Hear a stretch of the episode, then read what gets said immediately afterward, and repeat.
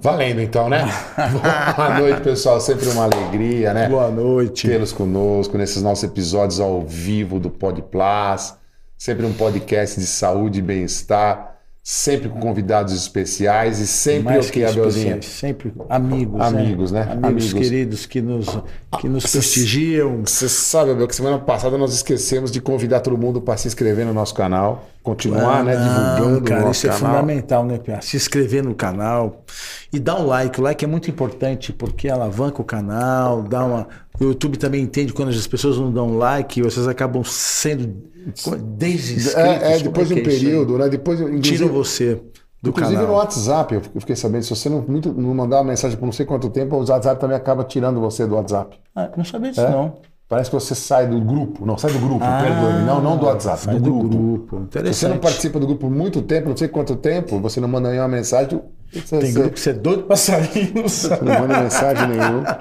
E queria agradecer ao nosso patrocinador, né? Isso, Abel. GCA, obrigado pelo patrocínio, pelo apoio, por acreditar no nosso projeto. Ano que vem estamos juntos de novo. Se Deus, quiser, 2023, um ano cheio de Mas- novidades, cheio de, cheio de atrações. cheio de atrações, e novos convidados e vamos reviver outros, Não né? precisamos, né? Precisamos porque a gente está tendo pedidos, vários pedidos. Isso é uma coisa importante.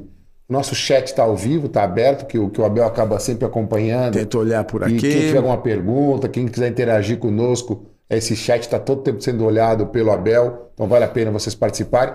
E quem quiser depois mandar ou direct para nós, né, para os nossos Instagrams pessoais, ou no Instagram do, do, Podplas. do Podplas, né, que é o arroba, Arroba Podplas, Podplas. para mandar ideias, convidados. A gente vai tentar ao máximo contemplar todos os pedidos esse ano em 2023. A gente sempre tenta escolher convidados Sim. que sejam atrações, De que sejam peso, atrativos para vocês, Que né, Abel? contribuam, né? É, eu acho interessante. E hoje, né, Piassi? Hoje, Hoje. nós trouxemos um convidado especial Mais um, né? numa terça-feira fria. Tá chato. São Paulo. Quem não é de São Paulo? São Paulo tá, um- tá... E você sabe que eu estava até comentando. Mas tava vazio. São Paulo tá vazio. Engraçado Mas que- já tá de férias o pessoal. Não tá sei, tá estranho. Tá vazio. Tá vazio. Eu achei que até eu saí um pouco tarde, até que passei em casa. Saí um pouco tarde, achei que vou... vou... Mas tá vazio. Tá tranquilo. 23 de maio Eu tô vazio. achando até que eu vou ficar mofado, porque é tanta chuva, né? É estranho. Eu gostei porque o nosso convidado veio de moto, cara. Na é Dos chuva. meus, é dos meus. Ele veio de moto. Fiquei fã já. Mas e aí, Pias, como é que fala aí? Como é o, hoje- nosso bate-papo de botiquinho Olha, hoje? hoje no nosso 84 episódio, 44 a gente tem a alegria de receber um cirurgião, cirurgião, médico formado pela USP, um cirurgião amigo nosso. E esse cirurgião, hoje a gente não vai falar sobre medicina. Hoje a gente vai falar um pouquinho sobre medicina, mas, mas mais sobre música. E ele está lançando um canal. E aí gostaria que ele falasse do canal dele no YouTube, que vocês acompanhassem o canal dele no YouTube. o canal dele. Alexandre Bezerra. Alexandre, muito obrigado por ser- ter aceito o nosso convite e poder estar conosco essa terça-feira. Eu que agradeço muito e achei muito interessante vocês começarem a falar, ah, chamam uns amigos aqui, porque o Piazza, nós somos amigos de residência, Do né? Ele tempo foi que a meu... etiqueta era pra dentro da roupa. né? É, exato, ele foi meu, meu R+, da, da plástica aí, e por um tempo chegamos a atender no mesmo prédio, né? É verdade, é verdade. eu Então, tinha assim, esquecido é- disso. É, assim é... Você tá lá ainda? Não, não, não, não, não, saí, mas é... an- Meu Antiga primeiro história. consultório Onde que era? era na Vergueiro. Meu primeiro consultório, meu primeiro consultório. Eu tive, tive poucos, tive dois só, mas o primeiro consultório foi na Vergueiro. É. E, ele, e ele atendia lá também. Pois é. mas é- 2087, alguma coisa assim. É, em 2087. E, mas muito obrigado, viu? E o podcast de vocês é.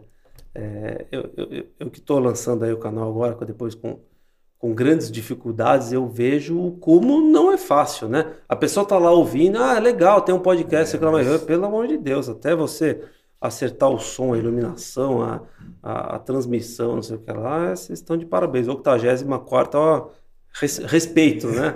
É, E nós respeito. estamos aqui, ó, graças a ele, graças ao Tiago, ao pessoal Amanda. Amanda é diferente Amanda hoje, hoje- é, Amanda mas a hoje é, Amanda Amanda e todo o tá- pessoal tá- da técnica aqui, sempre uma alegria. Conta a sua ideia aí, Alexandre. Por que, que você resolveu fazer esse canal Como de que- música? De, como é que, conta pra nós. É. É, mais ou menos o seguinte. Eu diria que teve é, um divisor de águas nessa história. Então, só voltando aos tempos do, do ginásio, é, é, eu comecei a tocar piano quando tinha 14 anos, nem foi tão precoce assim. E o meu pai gostava muito, minha mãe gostava muito de música clássica.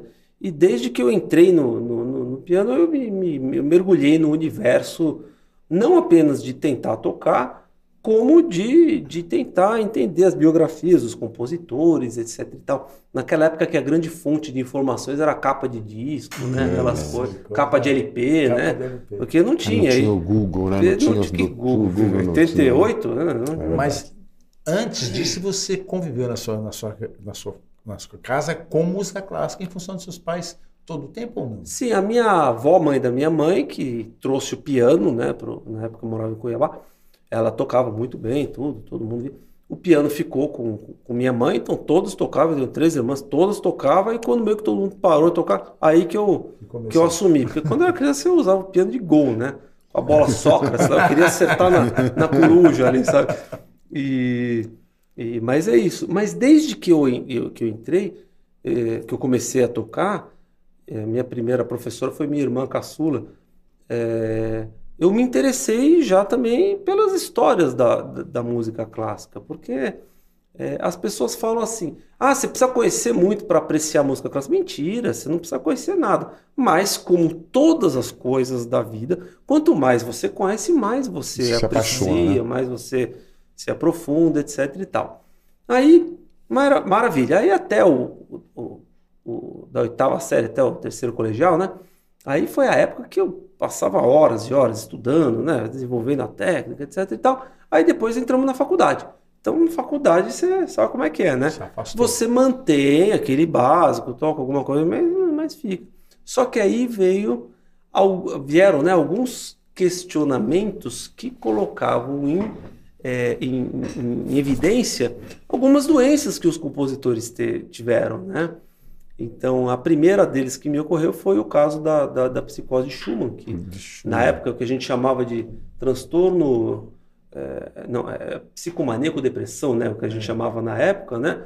Porque ele tinha, ele tinha os episódios de eh, depressivos e os episódios de, de distúrbio de ansiedade. E, e aquilo começou a entrar na minha cabeça, martelar. Eu falei, nossa, mas que coisa. Quer dizer que esta música Ele fez em mania. ele fez em mania É, e essa, essa ele fez fez em Você depressão. interessante. consegue observar isso. Exa é, não, e era fantástico. E o Schumann tinha uma característica também, que ele era escritor também. E ele escrevia com pseudônimo. Ele escrevia com os personagens Das ou do músicas. episódio maníaco ou do episódio depressivo. E aí aquilo me chamou a atenção. Falei, gente, que coisa mais, mais, né, mais louca, né? É, Aí lançaram um, um guia que na época tinha lá um guia com quatro fitas e umas biografias específicas de cada um, de cada compositor.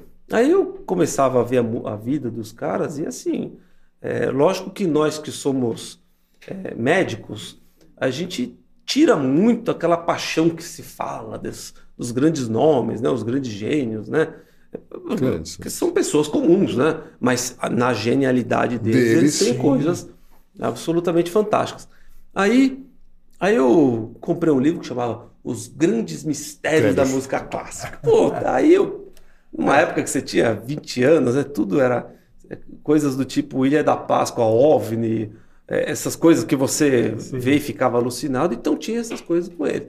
Então eles ficavam lá discorrendo sobre o funeral do Mozart, por que que ele estava assim, porque como que o Beethoven conseguia compor se ele era surdo. Então, várias histórias, né? O suicídio do Tchaikovsky, várias histórias. E aí você ficava naquela sede, né? De, de, Querer saber. de querer saber. E na nossa época, eu não sei se você vai lembrar, tinha um colega chamado André Iorio, Sim, na minha turma. da sua turma, Psiquiatra hoje. psiquiatra. Sim, sim. Aliás, Tocava muito Tô piano. louco, tô louco para pegar o contato dele aí. E ele, naquela época, se aprofundou bem nesses assuntos. Ele escreveu lá uns, uns artigos, uns panfletos sobre isso, e a gente ficava debatendo aquilo. Então aquilo me. me Eu, eu, eu- só sou amigo dele no Facebook. E eu sempre vejo ele, ele colocando alguma. ele tocando algumas Tocava peças no muito Facebook. bem. Toca muito, toca muito, muito. bem. André e tinha aquela visão bem psiquiátrica, né? Da coisa, né? Da, da, da- Olha, Alexandre, mas nessa época aí muitos tive- assim, tiveram muitas doenças que eram da época, tuberculose, Sim. sífilis, né? Que, que deviam pegar todos esses compositores nessa, Muitos, no né? século Você que teve tuberculose, não foi? Não, o Chopin. Chopin. o Chopin. É, vários tiveram, né? O Donizete veio, o Chopin teve, tudo. É, sífilis muitos Sífilis, tiveram, muitos tiveram. né? A sífilis era muito prevalente. Eles, eles consideram que no século XIX, em algumas cidades portuárias, chegava a 80%. É. E o tratamento era maluco. O que, que era? Mercúrio? O que, que se dava na época? Eu não sei, mas era dessas coisas meio assim, meio. O, o sífilis, assim, existe a, a primária, que, que o tratamento era, era tópico na região genital. A secundária, que era de pele, virava Achou que era um... quase que uma lepra bíblica é, é normal. É, é. E, e, e, a terciária, depois, a terciária acabou. Aí a terciária, aí eles, assim, quer dizer, juntavam os pacientes no, nos, nos manicômios, né? No, porque o, o, paciente entra num. A terciária é a cerebral, né? Quer dizer, ele, ele entra num estado totalmente de confusão mental, é uma, na verdade é uma meningite violenta. E Schumann crônica. não era sífilis, Schumann era, era, era, era doença psiquiátrica era de base. psiquiátrica total. Existe até uma suspeita de que, será que ele teria tido sífilis, porque... Porque naquela época era tão endêmico, é, meio, meio, meio merengue, e tal, é. sei lá. Mas, mas, aparentemente não era, tanto é que... Álcool, né? Os caras bebiam muito, Cara, né? Ah, bebiam, bebiam. Mas qual que é a ideia do canal? Deixa eu, deixa eu entender. É assim, é você tentar explicar as doenças dos compositores expressadas nas, nas composições músicas. deles. É. Em, momentos, em momentos diferentes de, de, vida e de, entre aspas, de, da doença. Da doença né? é, é, isso que, que aí, a ideia. É assim, isso é o que sempre, sempre foi a, a minha ideia. Eu falei, vou escrever um livro, etc e tal, vamos fazer isso, etc. Eu vou escrever, Sim. há muito tempo, mas... mas é, então, era assim, era... era é, mostrar mais ou menos essa correlação, digamos assim. Só que aí aconteceu um, um, ponto de virada muito grande na minha vida, que foi o fato de eu ter tido um filho, né? Eu tenho meu, meu filho hoje tem quase quatro anos e daqui a pouco tá vindo mais um aí. Ah é? é parabéns, obrigado, parabéns, obrigado, Alexandre, é. parabéns, parabéns, esposa. Obrigado, obrigado. E mas aí o que que acontece? E o meu filho nasceu na época da pandemia.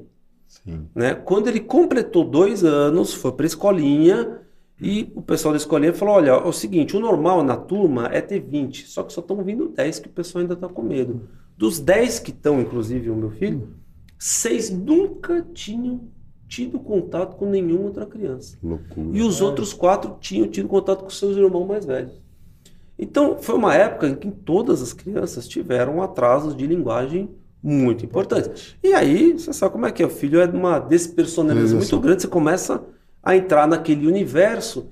E aí eu comecei a ver a música de uma maneira completamente diferente, que é a música como uma expressão de linguagem, né? E, ou seja, e aí tem todas as questões neurolinguísticas relacionadas à música.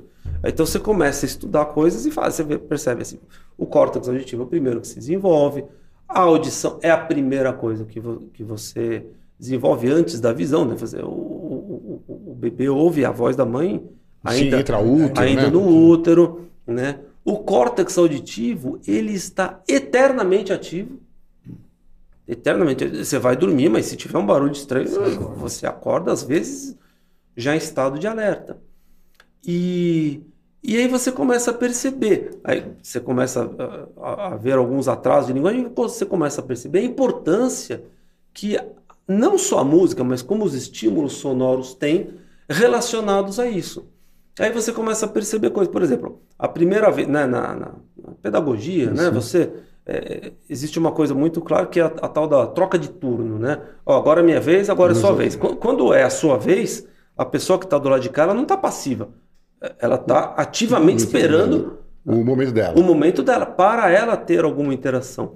A primeira interação que o meu filho teve com esta, com esta questão de imaginar alguma coisa que você vai falar alguma coisa e a pessoa dá a resposta, que foi ainda antes dos dois anos, foi com uma música, era uma musiquinha da natação, ah, o tubarão, ele fez a, a ceninha lá do tubarão e, e, e colocou lá e, e dançou. Foi a primeira vez que ele teve uma reação.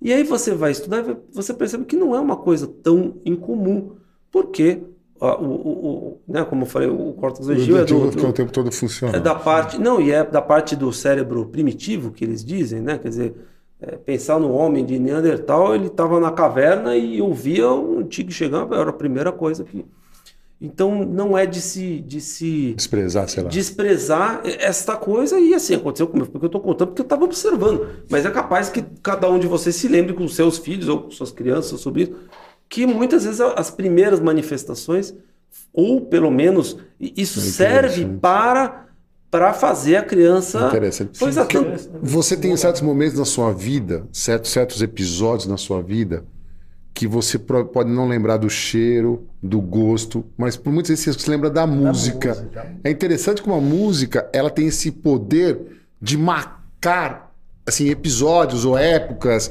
ou, ou- ou momentos especiais na sua vida. Sim. A música marca. O cheiro, muitas vezes, o local não marca, mas a música. A música tá envolvida. Essa música me lembra quando tinha tantos anos. Na hora você, você tem essa memória É. que é um auditiva. recurso, aliás, muito usado por musicoterapeutas, né?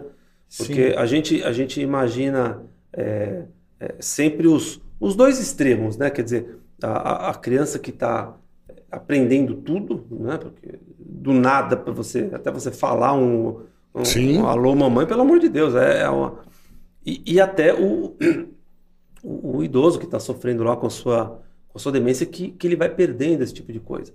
Então, muitas, muitas das táticas eh, são justamente nessa questão de, de fazer você lembrar aquela Lembrar música aquela música. que vai fazer aquela conexão neural e aí a pessoa vai se lembrar daquilo e às vezes isso vai despertar, por exemplo, uma interação que ela não tinha com você.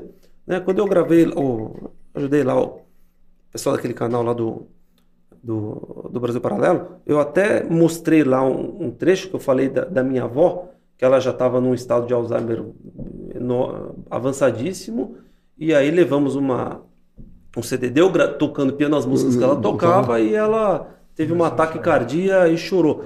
E aí foi mostrado um vídeo, que é um vídeo até famoso, conhecido e tocante, que é de uma senhora que já estava com uma demência agora. avançadíssima, e ela era, tinha sido bailarina profissional. Na hora que colocam a música lá que ela tocava, É ela, impressionante. ela fez a. O movimento. É, a coreografia, né? ela o, fez o, fez movimento. plié, plié, né? Plié, Um plié ou outra coisa.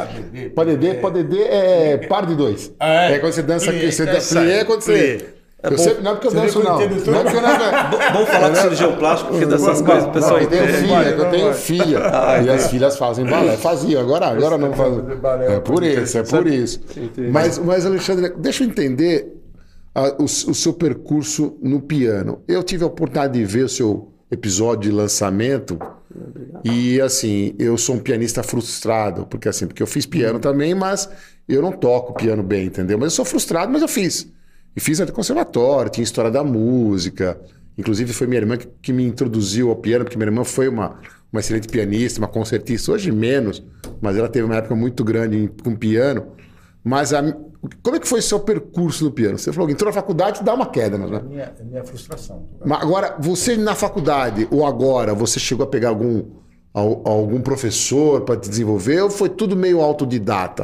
É, eu tive o meu primeiro professor, que foi um, um grande professor para mim, que foi o Roberval Faleiro, já, já falecido. Sim, um- falecido. Minel de Pâncreas aí. E, e com ele eu estudei os primeiros cinco anos. Aí na faculdade eu nunca mais tive aula, mas Continuava. continuava Tocando. praticando, Tá. geralmente sob, sob demanda, como se diz. né? Ah, Tá. vamos fazer alguma coisa? Vamos lá. Aí você, fazer- você estudava é, e estudava tocava. e fazia alguma coisa. Chegamos a apresentar até no teatro da faculdade, porque tinha muita gente que tocava muito bem. Tinha lá o Daniel que tocava violino, tinha o Yasuda, tinha o Fernando. Yasuda. Tinha muita gente. Yasuda tocou muito. Então, Deve tocar ainda violino, Yasuda. O- A irmã dele era, foi espala do, do, do É, municipal. não, são- Se não é ainda, é a família o de Shin da Mu- Indoc também. É, É, é. pessoal que foi, que foi. Que toca muito. Que foi, que, foi- que foi bom. E aí, que foi bom, né? Não, que, que deve, continua. deve sim. continuar Deve sendo, continuar. mas assim, que teve, te- teve sua história. E aí depois que acabou, aí eu continuei com essa história. Aí depois, como eu sou meio, meio esquizofrênico, depois de um, depois que acabou a residência, né, aquele estresse da residência Sim. todo, aí eu fiz uns anos de aula de violino. Aí depois eu fiz de violoncelo. E na época eu também já tinha feito de canto lírico também, né? Quer dizer, então você É, queria você- que você escreva uma tem um- orquestra tem um lado- sozinha. É, Tem um mas, sempre, mas sempre o que foi forte mesmo foi, foi, O foi piano. o piano. Aí, é, Recentemente eu tive uma oportunidade assim, fantástica, mais curta, por enquanto, que é de ter tido aula com um dos grandes nomes do Brasil, que é o pianista Amaral Vieira. O Amaral Vieira, ele, além de ter gravado integral de Liszt, ter mais de 3 mil concertos no Japão, quer dizer, um pianista de muito peso, ele é musicólogo, já foi presidente de musicologia, e ele é compositor de mais de 500 obras, quer dizer, uma pessoa que tem uma bagagem musical, assim, absolutamente fantástica. Eu comecei a ter algumas orientações com ele, o pouco que eu tive, porque é, tivemos problemas de agenda depois. Sim, né? sim imagina a agenda de vocês é dois, sempre, né, para conciliá-las. Sempre uma loucura, mas assim, sabe aquela pessoa que que consegue te ensinar grandes coisas por segundo quadrado de tempo sim. lá, assim. E, e, mas isso já foi nessa época que eu já estava vendo a, a, música como uma expressão Entendi, de linguagem. Então aí você começa, é o que eu falo, aí você começa a ter uma outra visão que não apenas a do intérprete, né? Então, por exemplo, você começa a ver coisas, por exemplo, um dos maiores, mais completos músicos da segunda metade do século XX foi o Leonard Bernstein. Sim. Né? Ele disputou ali, um pouco menos, né, mas quase ali com o Caraí o título de maior maestro do, do século, mas além disso foi um grande pianista e um grande compositor, inclusive de, de ópera, Candide, West Side Stories, são óperas fantásticas dele. E o Bernstein, além disso, ele era um excelente comunicador. Então eles tinham os concertos da, Sinfonia, da Filarmonia de Nova York para adolescentes, uhum. ele falava, e ele explicava da música, tudo. E ele tem uma, uma sessão famosa das seis lectures que ele fez em Harvard, onde ele tinha estudado, onde ele comenta essa parte da, da música com, com, é, como uma função de linguagem. É, e são fantásticos, é, são conceitos que hoje em dia é, são até um pouco questionados, porque estou falando de 40 anos atrás. Mas assim, é, é absolutamente fantástico. Então por isso que eu falo, nessa história, você tá lá ensinando Ô, seu filho falar, que você... porque assim, o piano ele, ele, ele, exige muita dedicação. Ah, exige. E a medicina também. Exige. E você conseguiu conciliar as duas coisas. É, na verdade, eu sempre, eu sempre disse o seguinte, né? Se eu largasse, se eu tivesse largado tudo para ser pianista, eu não ia ser nenhum nem outro. nem outro. Mas sendo médico, eu consigo ser médico, exercer a medicina no nível Sim. para o qual nós nos, nos, preparamos e tocar piano num nível é, adequado. Porque né? é, os, os, grandes pianistas começam muito cedo. Tocar. Ah, de maneira geral começam. São, são exceções os que começam tarde. Tem até tem no YouTube um japonês, já viu um japonesinho? Eu vi, eu vi, eu vi, tô meio impressionante. Parece uma coisa meio, meio, Não, meio. Parece do outro mundo. É, parece uma mas, coisa. Mas tem, o chinês tem um cara, monte. De... Mas você imagina que esse cara aqui, esse cara foi selecionado, né? Pois é. é eu acho que uma seleção até, até, até do sistema, né? Assim. É, é, é até, é até emocionante, é emocionante. porque ele é muito pequenininho, ele senta no piano. Ô, Alexandre, para quem está acompanhando nós aqui, que realmente a cultura musical do brasileiro não é uma cultura. Claro que tem pessoas que conhecem muito, mas tem pessoas que conhece menos. Agora, eu tenho algumas dúvidas, por exemplo, em relação ao seu programa, em relação a alguns grandes compositores. Por exemplo, Beethoven, que é o grande, né, assim, tem, que é um que é bastante conhecido. Diz que ele fez a nona sinfonia, ele não escutou nada no dia que ele apresentou, no, no, no, no acho que foi em Viena. No, no, no... Agora, assim, a minha dúvida é: esses grandes compositores, quase todos, faziam obras para tudo. Faziam obras para violino, obras para violoncelo, obras para piano, obras para orquestra. Quer dizer, da onde, como é que faz? Você, eu ia perguntar logo depois que você perguntou se você fez um pouquinho de violino, um pouquinho de violoncelo. Para você compor para diferentes instrumentos, você precisa saber tocar diferentes instrumentos? Ou, ou não? É, é assim. Ah. É, não necessariamente. Né? Existe uma, uma matéria da música que se chama orquestração, onde você sabe quais são os limites de cada instrumento.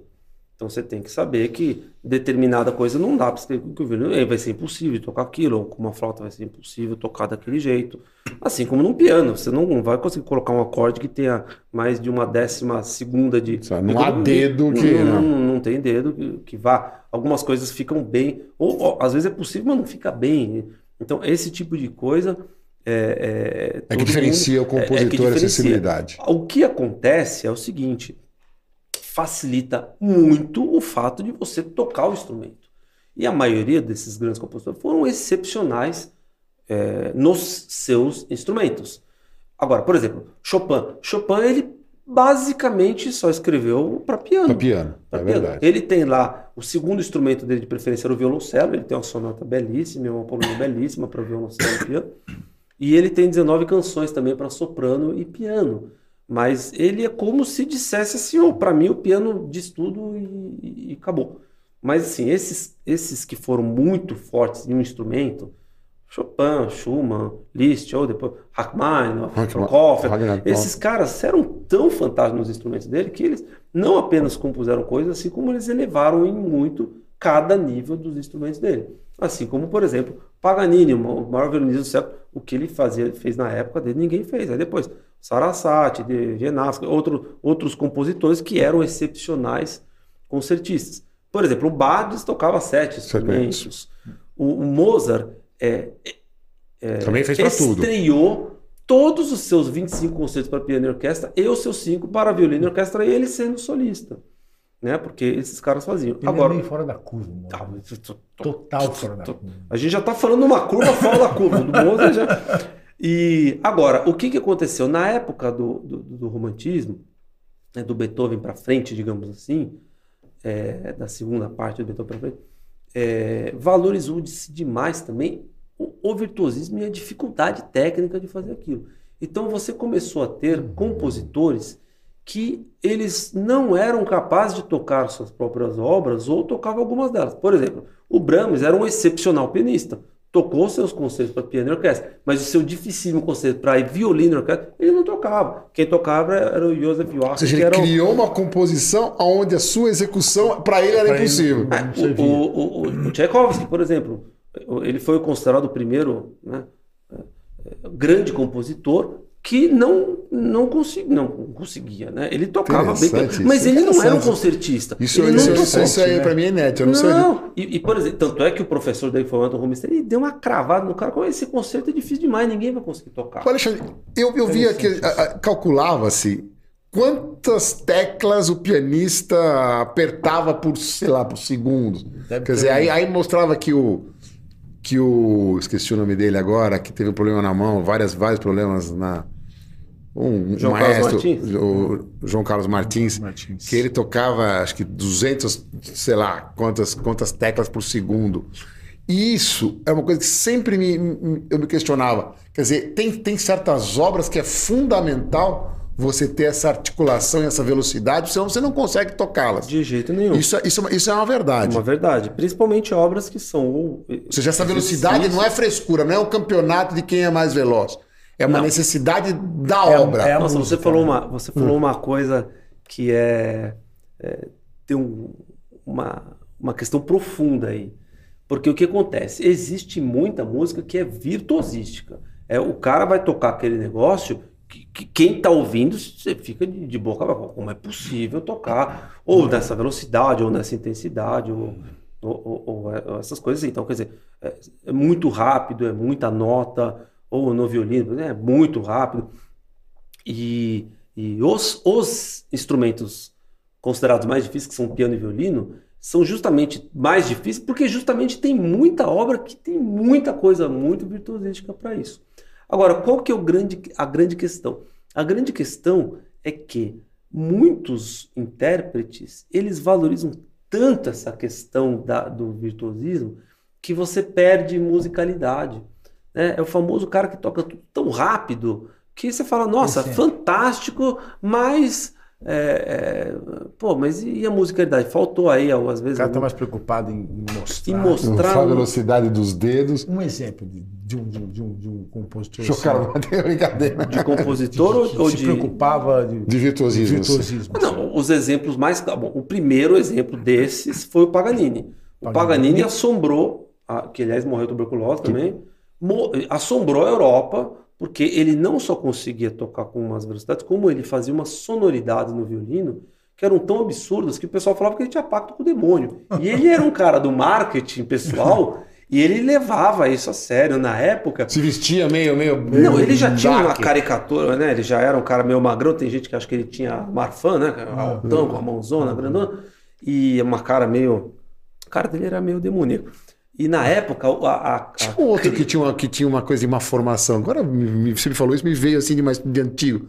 Quem Não, que o tinha, uma, que, tinha uma- que tinha um queixo grande é, o- também? O Paganini. Era o Paganini Ele só? É o queixudo. Segura. Beethoven não. Não, Beethoven não.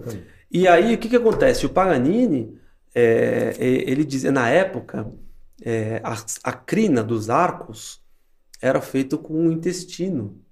Ali- é, Tanto é que em instrumentos de época, tipo viola da gamba, o pessoal, se não tiver a corda, pode usar o catiguti, né? Porque o Ah, catiguti Catiguti é, não. é, Nossa, pra mim sempre foi de crina de cavalo. É, não, era depois crina- foi cri- crina de Ah, cavalo, é. Começou Eu com o intestino. de É, eu também. Eu E também aí, não- e, e- não, mas desculpa, eu falei errado. A corda do Ah, a instrumento. corda, ok. Não, a, não, a, Não, desculpa, não, a corda era tripa. E aí ele, ele, Isso sim. ele vivia estourando a corda, que o violino tem quatro, ele estourava de propósito e mantinha só a corda grave, que ele falava que era da tripa de uma ex-amante que ele tinha tido.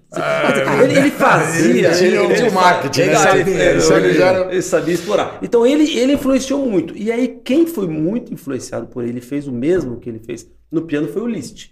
Que isso, também Liszt foi o também. maior. Então, assim, se você pegar obras como os estudos transcendentais, o nome já diz, né? Transcendentais. Mas o, cara, Transcendentais. o cara tem que tocar demais para tocar aquele negócio. É muito Mas difícil. você sabe que uma vez eu estava lendo uma obra meio mística, né? E esse, tinha um capítulo lá que falava que o, o- o Beethoven, Liszt, Mozart eram iniciados, né? Uhum. Eles tinham uma coisa meio de, de nas obras deles, muitas passavam algumas mensagens subliminares. Tinha essa conversa. O, o- o- tem uma obra que ficou famosa que era do acho que era do Beethoven, porque Beethoven ele foi arrimo de família, né? Perdeu os pais, ele criou os irmãos, né? tem uma vida bem difícil. Teve. Se não me engano, era o Beethoven, a nona sinfonia de Beethoven, que fala um monte de, de coisa no meio da música. Um- uma Tipo, tipo, tipo o disco da Xuxa ao contrário. Tipo, não, dos Beatles, lembra dos Beatles? Quando falaram que o Paul McCartney morreu, sim, você sim. girava o, o, Mas o Let It Be ao contrário. baseado nisso, é interessante. Vocês têm cada história da música e vocês estão nos acompanhando, estão percebendo que a música realmente é uma. Mas assim, a- o Brasil, ele tinha alguns, alguns, que chegou a música erudita para nós, ou de um jeito mais popularesco, que a gente chamava de, um- de uma partitura simplificada. Ou seja, de cada 10 notas o cara fazia uma, mas a melodia como um todo, você, ok.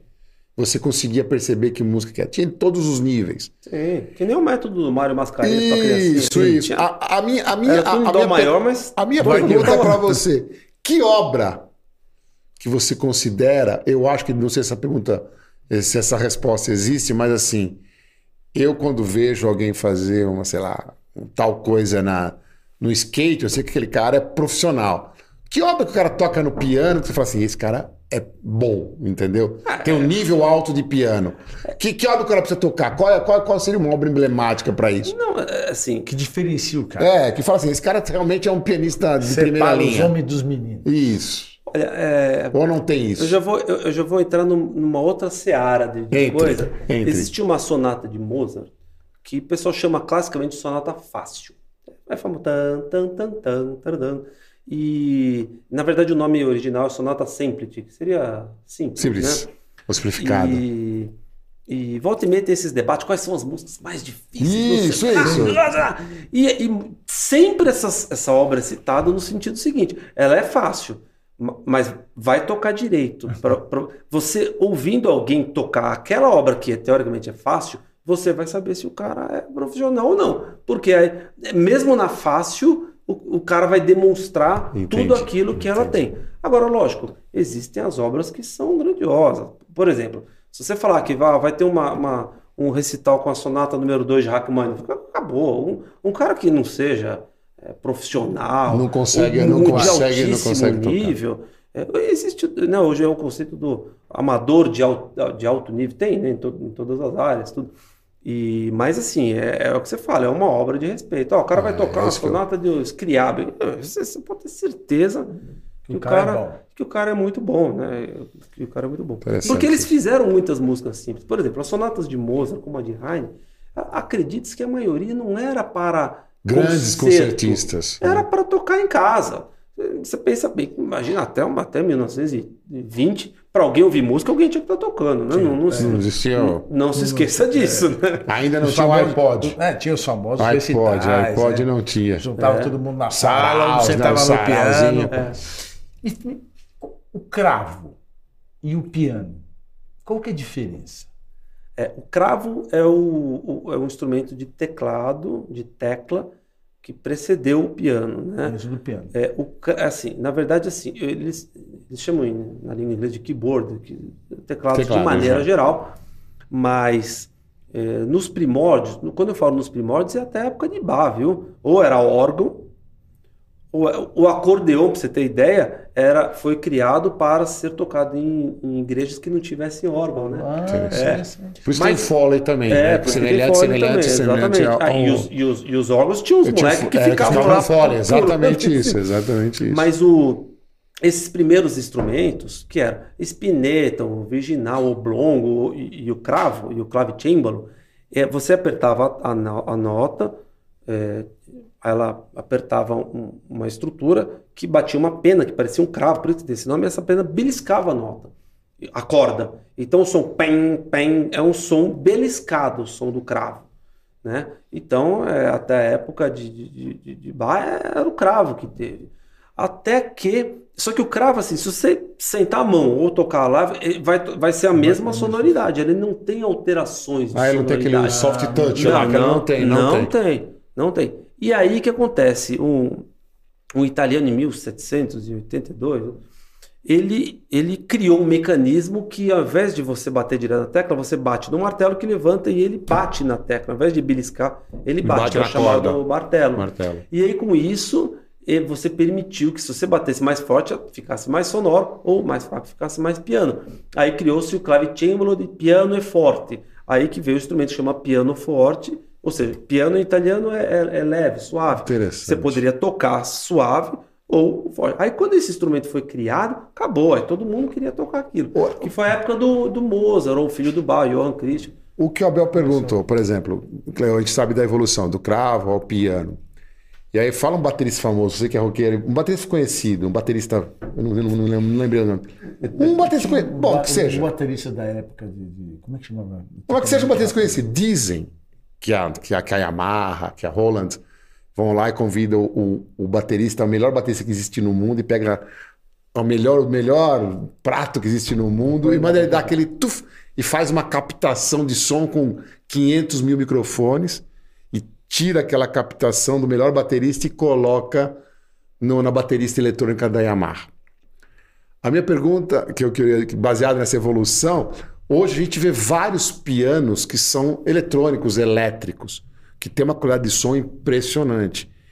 Aí eu queria ver se você vê diferença nisso no seu dia a dia. Se você Ah, acha muito, que um, um piano que seja, né, um piano que seja, sei lá como eu posso falar, mais acústico ou um piano elétrico tem diferença. Eu tenho um elétrico. Você tem um né? elétrico, um Eu piano, tenho. piano, piano. Eu tenho para conseguir estudar em casa e o, e o moleque não Você põe acordar. pra- você é, põe você põe no fone e, e muda, né?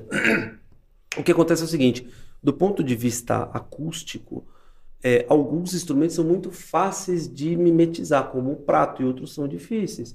Então, por exemplo, você pegava, eh, na nossa época que tinha os sintetizadores, Dores, né? sim. né? Moda, né? DX7, é, Morgan. é, ó, ó, o que que você quer Mini Morgan. É. É, só que assim, The Doors abusava. É. É, ele- só que ele tinha colo- um fole. Primeiro tinha um fole, que era o Mini Morgan, ele tinha um folezinho.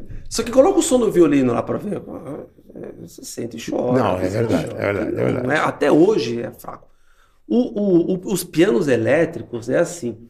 é, eles evoluíram demais, né? Então eles têm aquele peso, inclusive na tecla, Você né? sente, Você viu? Tem alguns que são de marfim, pesado, etc e tal. Não pode mais marfim, né? Não, não, pode. Eu É. falei marfim, não porque são teclas É, pesadas. mas o, o piano da minha mãe era de É marfim, marfim, né? né? Porque. é, e, e- e- e você sente. Só que assim, por exemplo, se eu pegar o meu, o meu, o meu piano e tocar, colocar num, num, num, num microfone, microfonar e colocar num vídeo no YouTube, por exemplo, vamos supor que você esteja vendo, você tem até uma impressão muito boa. Você fala, nossa, parece realmente Sim. tudo. Mas, mas uma obra que exige mais o piano não vai parecer de jeito nenhum. E ao vivo esquece. Ao vivo Esquece. Esquece. Mas não, tem- não, não se compara o acústico com o elétrico. São do, dois instrumentos diferentes. E além do que, o piano. Ah, na bateria acústico, percebe muito. O, o piano Não sei se o acústico- prato, mas a caixa e aí, aí o tom, tom é diferente. É diferente. É diferente. O chimbal é diferente, é totalmente tudo diferente. E, e o acústico tem a vibração do instrumento, você sente aquele Sim. negócio na carne, né? O violoncelo, você encosta o braço do violoncelo no peito, você sente aquele negócio aqui. A vibração É bonito, passa a ser por condução também. Que aliás era o que o Beethoven fazia, né? Colocava uma madeira no piano para ver em se. Beethoven, do ano que foi? Otosclerose? Otosclerose. Otosclerose, né? Não foi doença, não foi nada, não foi... tem, tem as suspeitas de, De sífilis também, né? de sífilis, que aliás foi uma Todo mundo teve sífilis nessa época. É, né? é, mas esse é, princip- esse é o principal argumento, né? Mas, mas é, Imagina também que o diagnóstico de, de autópsia, necrópsia, perdão, na época era muito, era Não, muito... Acho que nem. Não, acho que tinha já, porque é do século XVII, XVIII, Não. XIX. Eu até não, não era coloco lá no- confiável, vai, entre aspas. É, Eu até coloco lá no, no, no segundo movimento lá do, do, do canal que o Beethoven foi feito, foi feito- a autópsia dele foi feita por um grande patologista que é o Rokitansky. O Rokitansky fez a necrópsia do... O. Rokitansky, ele foi o fundador, fundador não, um dos fundadores da tal chamada Segunda Escola de Viena. Que que, que que eles queriam fazer? Eles queriam não apenas descrever os dados de uma autópsia, e sim tentar correlacionar os achados com o achado da vida do cara, né? Então ele, baseado nisso, ele foi lá, abriu o osso temporal, fez medida, etc e tal, para ver o que, que poderia ser. Aí levantou a hipótese de Page e tudo. Só que a autoesclerose, Ah, né? Page. Fizeram, fizeram isso. então era Beethoven, porque Page também dá alteração É. facial, É, mandibular. então, eu, eu até É, comento Era lá, Page, porque então. o, eu, eu achei que fosse. Eu sabia que tinha não, não só o Paganini, não, Paganini que você falou, né? É, o Paganini? Não, quem tinha uma, deformação, uma deformidade? Paganini. Paganini, Não, então. mas o Eu sabia Paganini- que tinha outro. Acho que o Beethoven falaram que ele também tinha uma deformidade crânio-maxila. assim, Tinha, mas, mas um, um pouco para dentro. O Paganini, assim como o Rachmaninoff, provavelmente é um Marfan. Tá. Né? Então o Rachmaninoff, é só você tocar a música dele que você fala assim, meu, você precisa Não ter pode ter uma uma mão do você cara, precisa ter uma mão Tem do tamanho de ter uma um caixa de banana da terra para tocar aqueles acordes lá. Que interessante. E, e- então eles fizeram. E o, e o que acontece é o seguinte, peraí, desculpa aqui. aqui um pouquinho, que eu acho que, Arruma aqui o microfone que deu uma. Né? acho que tá mais um jeito para mim aqui. ó. Deu aí? Tá precisando dar um, um viagem. Não apertou, não apertou. Precisa dar um o- aperto aqui. Dá uma arrumadinha pra ele, pode entrar, não tem problema nenhum. Põe aí, Estamos ao porque vivo. ao vivo, quem sabe faz ao corte. vivo, né? Acho Quem que sabe faz é ao vivo. É um clássico que acho que precisa de uma ferramentinha aí. Mas, Foi, mas Alexandre. essa história, essa história da autópsia do Beethoven Pode é soltar, muito- vamos ver se cai. é muito interessante neste sentido, no sentido de de que os caras que, queriam fazer uma correlação. Então, eu até cito lá, um, um dos mestres do, do, do Rokitansky foi o Boer Haav, que tem aquela síndrome do esôfago perfurado. Né? Então, o que, que acontece? O, o, o Boer Haav, é, a, a síndrome que tem o nome dele, é, é o, o- paciente que tem excesso de vômito, vômito, vômito, ele tem uma laceração do esôfago, abre o esôfago, aí se abrir o esôfago aqui embaixo, junto do diafragma, a mendiastinite, aí o cara morre. Mas assim, o que acontece é o seguinte, na, numa época em que a medicina ainda era meio filosófica e hipocrática, o cara queria achar uma razão física, Pra- razão química, para tentar explicar a, a doença que ele tinha. Então ele foi lá no nervo auditivo do Beethoven, foi lá tentar medir, etc e tal. Então isso foi muito interessante. E Ele até mudou o protocolo de Tem a autópsia. descrição da, da, da, Tem, da necrópsia do Beethoven, tem. assim, bem, bem descritinha. Tá, tá, no, tá no alemão do século XVIII, 1827. mas tá lá. Mas tá lá. Que tá interessante, lá. né? Que Mas, assim, interessante. foram. Vários foram submetidos à Assim, autópsia. E né? nacional, tipo Vila Lobos, que fez a grande obra Guarani. Tem, tem quais, qual, assim, compositores eruditos nacionais que você gosta? É, o- Não sei se gosta é a palavra, mas que você toca. É, o, o, o, o próximo episódio que eu vou lançar vai ser do Carlos Gomes. Carlos Gomes. Carlos E o Carlos Gomes, ele tem, tem um, um biógrafo, estudioso, escritor, advogado lá de, de Campinas, que ele tem uma, uma Biblioteca? três livros que são de biografia do Carlos Gomes que que eu acho absolutamente fantásticos. Por quê? Porque o Brasil é muito carente de documentação, mas é muito carente. Então, assim, é impressionante, você mal consegue ter algumas informações que são meio básicas, entendeu? Então, e, e eu estava até falando com um colega meu de, de especialidade, que é que ele fez uma. Eles viram a máscara mortuária do Carlos Gomes e olharam para ele e falaram: Mas isso aqui tem metástase aqui, porque ele morreu de câncer de língua, né?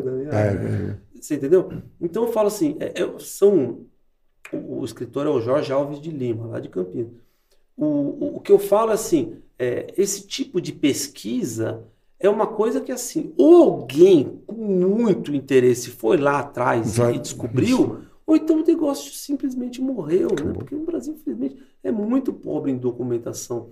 Né? Não a, valoriza também, né, cara? É, não, não valoriza. Os, alguns grandes nomes, assim, é, morreram no esquecimento. O próprio Vila Lobos, você, que é o maior compositor sim, brasileiro. Sim, provavelmente o maior. Se você falar, desculpa, não tenho, não temos biografia tão consistentes quanto a história dele deveria ter.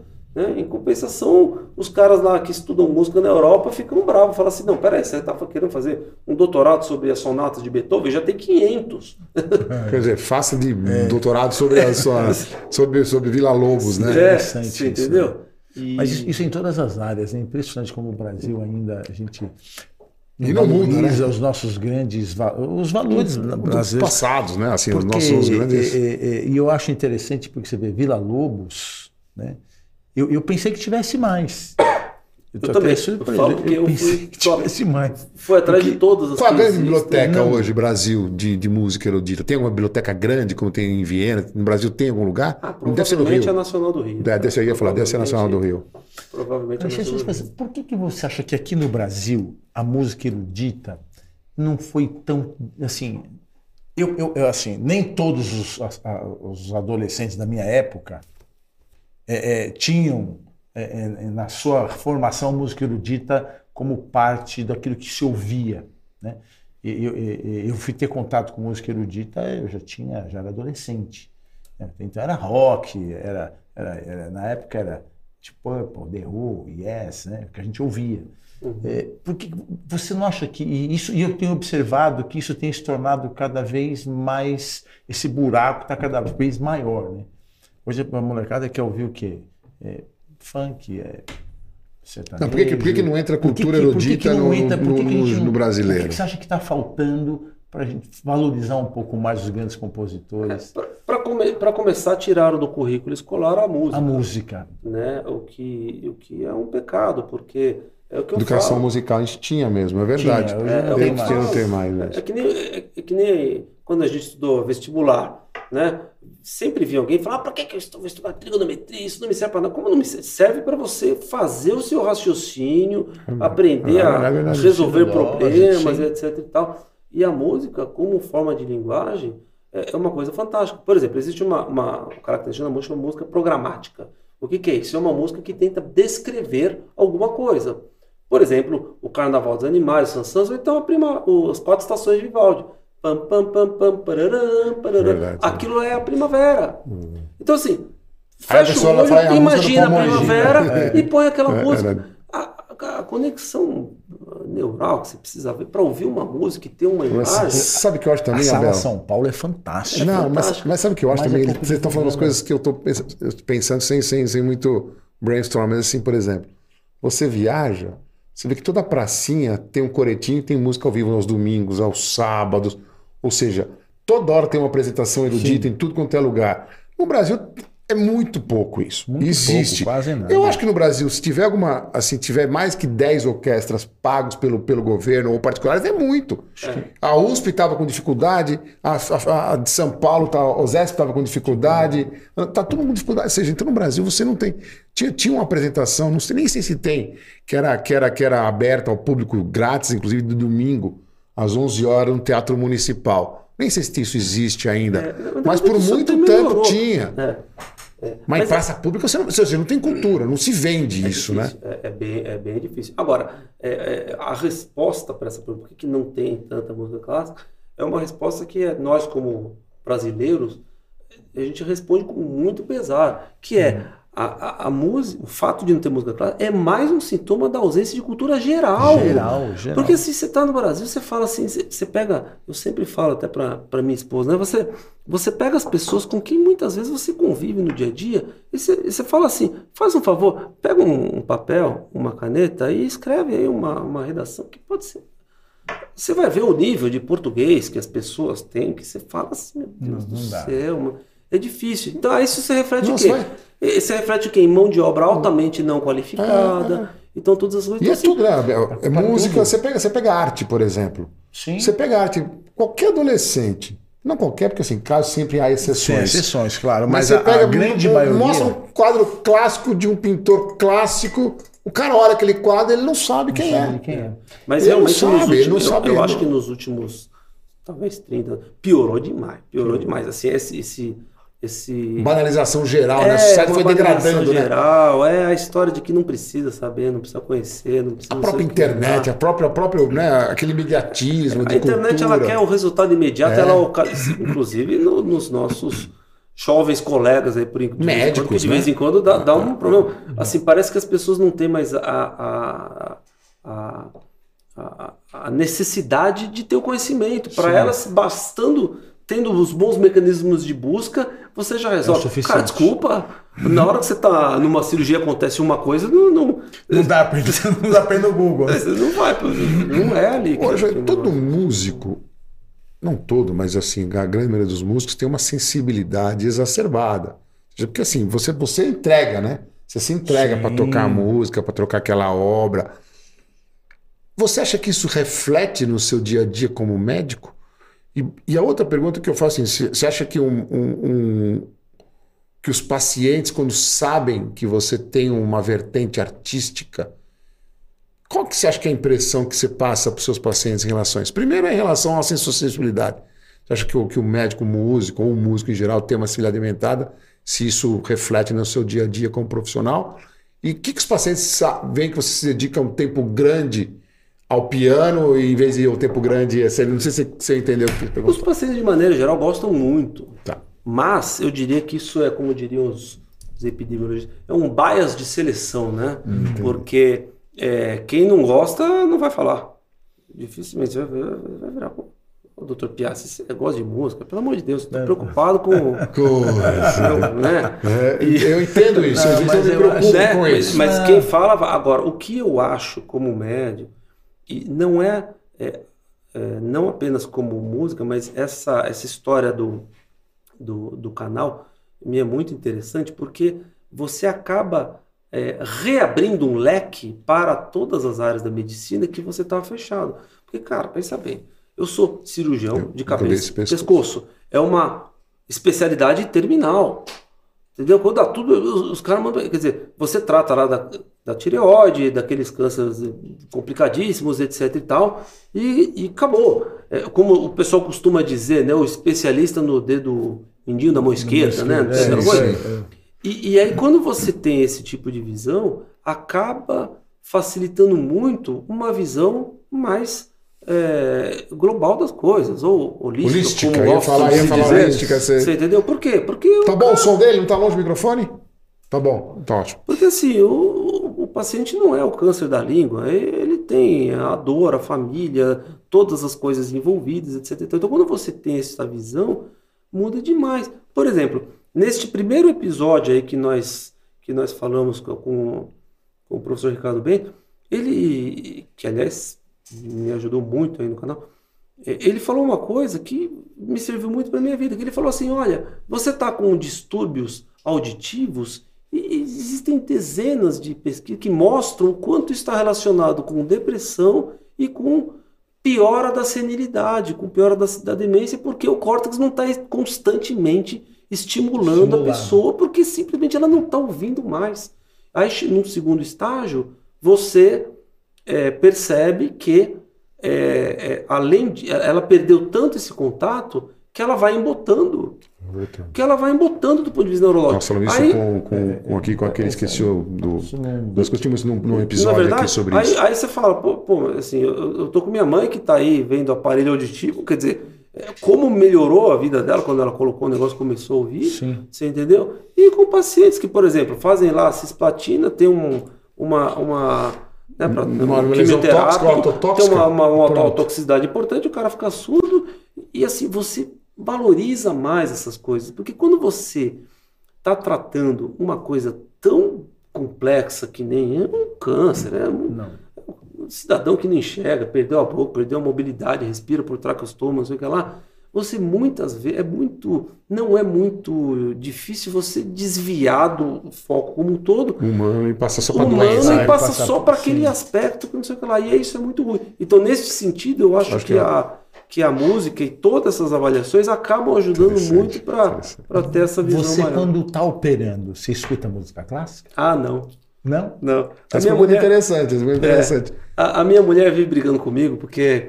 No eu- carro você tem música clássica ou é? Depende, depende. Se eu tô sozinho, 100% Sempre. do tempo. Mas se eu tô com alguém, não. Sabe por quê? Porque, por exemplo, vamos lá. Aí o cidadão tá lá tocando o, uma peça lá, o Prelude de Rachmaninoff. Vai chega a cadência. Aí eu paro, eu paro de falar com a pessoa para ouvir como que ele vai tocar aquele negócio lá. Sim. Então, não é muito social para mim ficar ouvindo a, a música clássica, porque naquele momento eu paro. Mas além disso, eu, eu tenho uma outra questão que é o seguinte. Nossa, eu só, só preciso dar um adendo só pra isso. Uma vez que nós tínhamos um amigo, eu não vou citar o nome, nós- ele acompanha nosso canal, mas eu não vou citar o nome pra gente. Pra eu não... Mas ele tinha um chefe que adorava música clássica. E ele tinha no carro dele.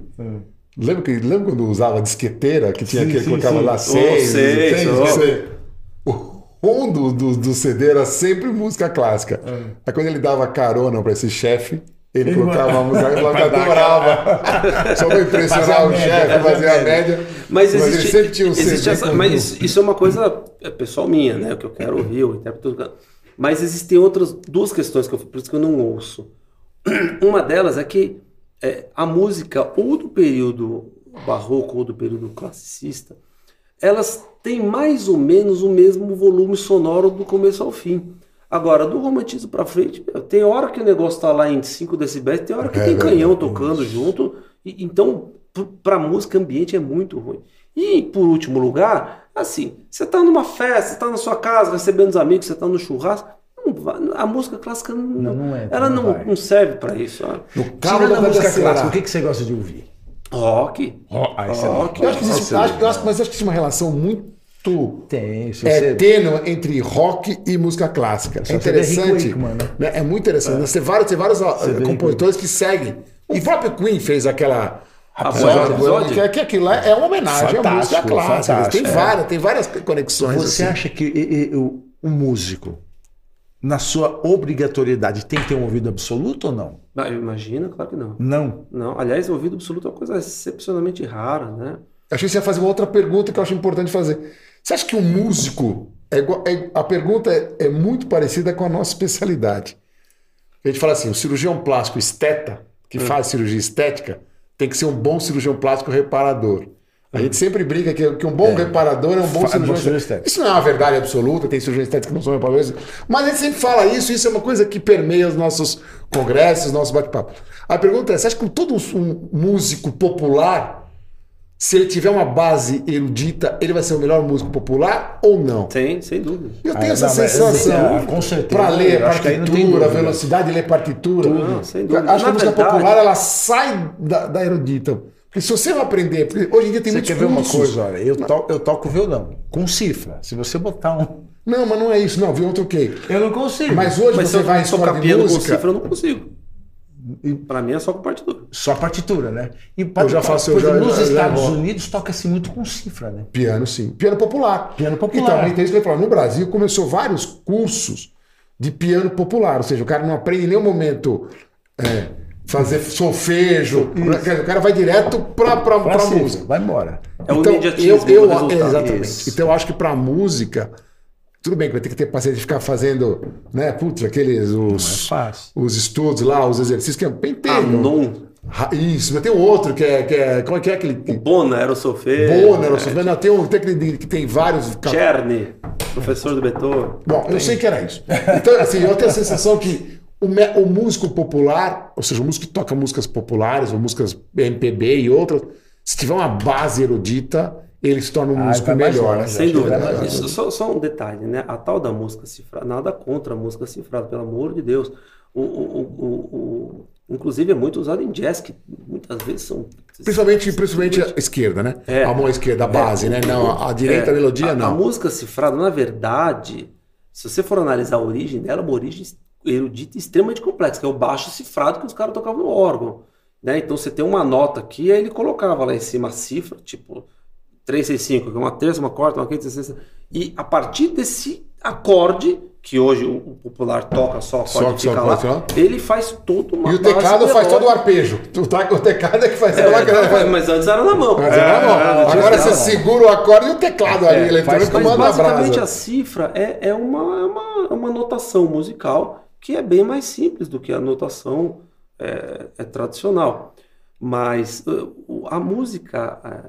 é, volta e meia as pessoas perguntam: ah, a música clássica é melhor? Não, não é questão de ser melhor. Pelo amor de Deus, melhor é um conceito pessoal. Não, sim, sim. e melhor um não. gosto, seu- seu né? gosto. É, o que eu sempre digo é, acho que todo mundo deveria se dar a, a- a permissão de, por exemplo, um dia assistir uma ópera, Carmen, eh, por exemplo, mas a pessoa pode ir lá assistir e não gostar. Eu sempre brinco, eu falo, se alguém assistiu uma Carmen bem, bem executada e não gostou, é que nem você assistir, sei lá, um, um Barcelona e Real Madrid no- e, e não gostar, você fala, então você não gosta do futebol, acabou. Você entendeu? É, é, é- é esse detalhe. Agora, é, uma coisa é incontestável, a complexidade da, da música erudita é, é muito maior. Então, é, você entrando no, neste sentido, se o cara tiver uma formação dessa, facilita, facilita para tudo. Uma curiosidade só, Alexandre. O piano, se você mudar de lugar, a chance dele desafinar é grande. Você, o, o- o- o- hoje, eu tenho, a gente tem colegas que tocam piano, está cada vez mais difícil você achar pessoas que afinam Afinadores, piano, né? Afinador de piano. Isso é uma realidade? É uma realidade. E você quer saber mais? Na Europa, o berço da música, né? Então, é, é, esses dias a gente estava viajando e fomos assistir uma ópera lá em na Arena de Verona. Fantástico. E aí, no, na saída, fomos lá no restaurante e tinha lá um, um, um casal de, de pessoas que eram também fãs de ópera. Esses, é, pessoal que vai Se vai acompanhando, vai acompanhando toda vai a acompanhando. trupe. E aí o cara de Viena. Eu falei, pô, Viena, cara. Eu falei, não, Viena, é. Viena o- é- é, é a o da berço, é o clássica da- óperas. E ele tava bravo com as coisas lá de Viena. Eu falei, por que, que você tá bravo? Cara, você acredita que o, o órgão lá do, do- do- da principal igreja, da catedral, o principal órgão lá de Viena, ele disse que tá parado faz mais de 10 anos porque não tem quem conserte o órgão. Aí você fala, não, não acredito. Isso É, não, é impressionante, impressionante. Porque, se você for ver, é absolutamente complexo arrumar um órgão. Agora, no caso do piano, é, é, é, ainda tem, né? Os afinadores de piano, tudo ainda tem. Agora, o Brasil, mas, mas, realmente está um pouco mais difícil. Agora, o Brasil sempre teve uma escola pianística bem forte. Se você for parar para os instrumentos de corda, né? Que são os luthiers, que são, né? Os Luthiers que que constroem, né? constroem, fazem, reformam, consertam. Eu vou te dizer que é, é, aqui em São Paulo, de, mais recentemente, que começou a ter uns caras que realmente, formação, ah, foi para. Cremona, voltou, Não, não o luthier é impressionante como eles estão valorizados, né? não, não que não, não mereçam. Sim, mas mas eu eu quero vejo eles construindo violões, né? Sim, E, mas assim, o que eu quero dizer é o seguinte: se você pegar aí 10 anos atrás, tinham dois ou três. é, agora tem Você bastante mais. Agora virou mercado mesmo. Agora virou uma coisa maior. E, e você falou da- das orquestras, é, teve um, um, um app aqui no Brasil muito grande. De, de, de De orquestra. orquestra. Eu acho que a, a principal orquestra que encaminhou isso foi a USESP, USESP, quando veio o né? Nest para cá e falou: "Ó, eu quero fazer uma sala e não ficar tocando. Eles chegaram a tocar em, em, em teatro, em, em cinema, assim, uma Sim, coisa sim. vergonhosa. Fizeram a Sala São Paulo, que é uma sala assim, Maravilhosa. fantástica, maravilhosa. Ah, impressionante. E hoje é uma orquestra. E isso impulsionou várias, Várias outras orquestras orquestras, no ó, Brasil. Brasil. Então você tem a de Minas Gerais, tem a do, de, de Porto Alegre, você tem lá Belém do Pará. Então, assim, os caras conseguiram fazer o, o, o- anel do ciclo do anel de Wagner no Amazonas. Fizeram- que é lindo com- lá, e o teatro que lá é é maravilhoso. lá Abel, já estamos uma hora e cinco já Puxa nesse vida. programa. Eu ia Uma perguntar delícia. qual é o hobby, mas eu já sei música. Não pode escutar a música. Mas, Alexandre, eu queria que você falasse do seu canal, desse o endereço no YouTube do seu Isso. canal, para quem está nos acompanhando poder. O canal, o canal assim, só para finalizar, né? É, a grande, com essa história da, até da neurolinguística, assim, sei o que lá, a grande, a grande eh, eh, busca que eu tenho é de imaginar quais as influências que as doenças dos cidadãos tiveram nas suas obras. A maioria não tem, mas algumas especificamente tiveram, e são muitas essas questões. Então, essa que é a questão. Então, por isso que eu chamei o canal de Musicopatologia. Musicopatologia. Quer dizer, Musicopatologia. é, é um canal no YouTube Musicopatologia. É, é uma, é uma neologismo. ah, Eu, eu que inventei aí. Aí- não, antes, antes não, tem, tem duas coisas que eu Então preciso vai. falar. Primeiro, primeiro, tem, du- tem duas pessoas nos Estados Unidos assistindo. Uma é o senhor, seu pai. Ô, Magno. Tá ali ó, mandando um abraço aqui, que tem muito orgulho. E o doutor também. Benjamin? E o doutor Benjamin, Ah, que tá lá, Benjamin. Você é o cara. tio. Realmente. E só elogios à sua pessoa, que depois você vai acessar. Realmente Alexandre, fantástico, muito Alexandre. Obrigado, Abel. Ficou gostinho de quero mais mais uma Mais vez. um, né? Tiago, Tiago, obrigado. obrigado. Obrigado, Amanda, a todos. obrado. Alexandre, A gente se fala, meus amigos. Estamos aí. Até uma. que vem, se Deus quiser. Pessoal, muito obrigado. Muito obrigado a todos. Pela companhia Deem de um vocês. like no, no nosso episódio aí, Isso. no nosso canal e vamos divulgar, né? Até a próxima terça-feira. Tá? Alexandre, muito obrigado. Eu que agradeço. Obrigado, Obrigado, obrigado. a todos. Abração Uma boa noite a todos. Vamos ver se esperar sair do ar. Quando ele falar ok, saiu.